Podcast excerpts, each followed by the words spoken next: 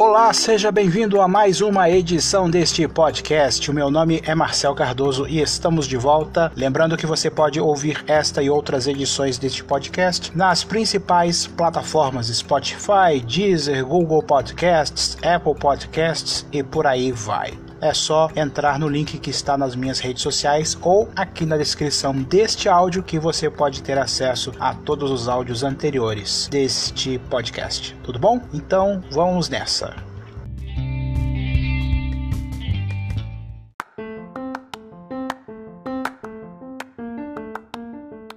A Azul Linhas Aéreas anunciou na última terça-feira que irá subarrendar, já vou explicar o que, é isso, 53 de suas aeronaves da série E1 da Embraer para a LOT, que é uma companhia aérea da Polônia, e para a Breeze Aviation, que é uma companhia startup com sede nos Estados Unidos. Segundo a companhia, a transação segue a estratégia da Azul de acelerar a transformação da frota a partir da substituição das aeronaves E195 por aeronaves E2 maiores e de nova geração que são mais eficientes no consumo de combustível, assim como o Airbus A320 Neo, que também gasta menos combustível que a série E1 da Embraer por conta da nova tecnologia do motor. Aí eu vou explicar para vocês o que é subarrendamento. Quando a companhia aérea arrenda uma aeronave, é o banco que faz a compra diretamente com a companhia aérea. É mais ou menos o que é um leasing de um carro. Você que faz leasing de um veículo, sabe mais ou menos como é que funciona isso. O carro não fica no seu nome, fica no nome do banco. E você paga o aluguel, né? Que é, ao grosso modo, é o significado disso, para o banco. E você tem a outorga, vamos dizer assim, de usar esta aeronave por um determinado tempo. O subarrendamento, o que, que significa? Que nesse caso, a lote vai usar as aeronaves e vai pagar o arrendamento que até então a Azul fazia. Na última terça-feira, um Embraer da companhia pousou em Lisboa. Talvez seja a primeira das 53 aeronaves deste acordo, que é o Papa Romeo Alpha X-Ray Whiskey, que estava em operação na companhia desde outubro de 2013. A aeronave decolou do Aeroporto Internacional de Confins e pousou em Portugal. Segundo John Rogerson, CEO da Azul, nos últimos 11 anos, as aeronaves E195 foram a base do modelo de negócios da Azul e, sem dúvida, continuarão a oferecer uma ótima experiência aos clientes da Lot e da Breeze. Agora que construímos a malha mais extensa do Brasil, estamos prontos para adicionar em nossa frota as aeronaves E2. O preço do combustível no Brasil é cerca de 35% mais caro do que em outras partes do mundo. Um parênteses, isso é causado pela alta carga tributária. Alguns estados já fizeram incentivos para baixar o imposto do querosene de aviação. Em contrapartida, as companhias aéreas aumentaram o número de voos para esses estados. Continuando, por isso é essencial que a Azul passe a operar com aeronaves da próxima geração o quanto antes, não só porque são econômicas, mas também para atender a um clamor mundial de redução da emissão de poluentes. O diretor comercial da Breeze Aviation Group, Lucas Johnson, disse que a capacidade do E195 de performar bem em voos de baixa utilização e de curta distância o tornam o complemento ideal para o Airbus A220-300, que irão atender mercados de alta utilização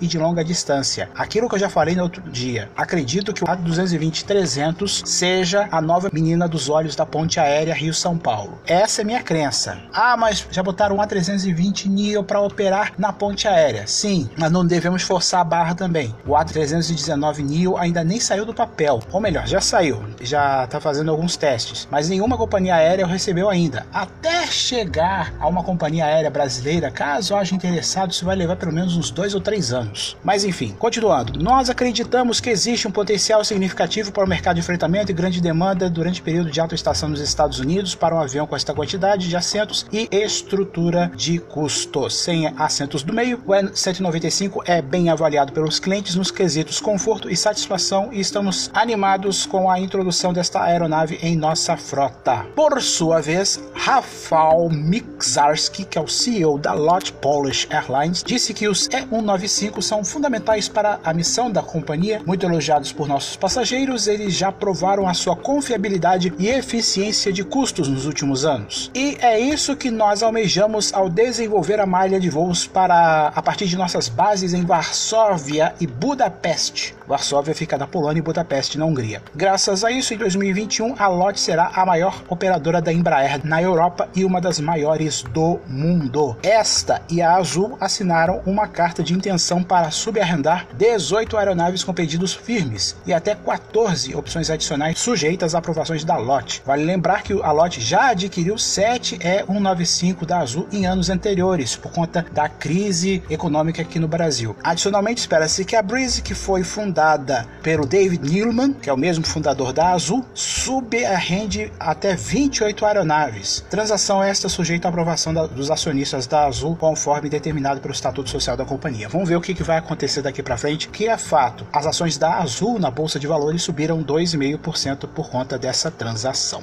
Muito bem, a Huawei, ou Huawei, sei lá, falei duas vezes a mesma coisa, mas enfim. E a Cogent, especializada em redes de entrega de conteúdo, CDNs, concluíram a primeira fase de uma série de testes com codificadores para transmissão 4K integrados em módulo 5G. Olha o que, que eu falei no outro dia sobre isso. A transmissão de TV sem antena, usando única e exclusivamente o 5G. Olha só, já estão pensando em fazer isso com 4K. Segundo a dupla, o piloto de transmissão transmissão de ponta a ponta é 2E marca um passo importante para a adoção comercial das aplicações 5G na indústria de mídia. Alô, ministro Marcos Pontes, pare de ficar no mundo da lua. Trate de agilizar a entrada do 5G no Brasil. Olha a oportunidade. O teste foi conduzido pelo Wireless X Labs da Huawei em Xangai, na China. O codificador pré-comercial suporta tanto as tecnologias 5G standalone como a non-standalone, realizando transferência de vídeo para servidores localizados na nuvem. As chamadas mochilas de transmissão 5G 4K foram introduzidas pela primeira vez na indústria de mídia em 2019. Com o equipamento, o setor poderá se valer de recursos oferecidos pelo 5G como ampla cobertura, elevada largura de banda e baixa latência, o que acontece semelhantemente à banda larga fixa em fibra. Na distribuição de conteúdo, oferecendo uma alternativa aos sistemas de links de fibra ótica de microondas ou vans de transmissão externa necessários para transferência de vídeos 4K para estúdios em tempo real. O que eu já falei em edições anteriores, a importância dessa nova tecnologia para não só oportunidades de negócios, mas também para uma revolução nas transmissões de áudio e vídeo. Isso tem que ser acompanhado com muita atenção. Nos Estados Unidos, parece que a tecnologia 5G utilizará a frequência de 3,5 GHz. Aqui no Brasil ainda não foi nada definido sobre isso, mas vamos aguardar aí para ver quais são os novos desdobramentos e quais são as novidades que espero toquem no coração do ministro da Ciência e Tecnologia para que o 5G saia logo do papel, né?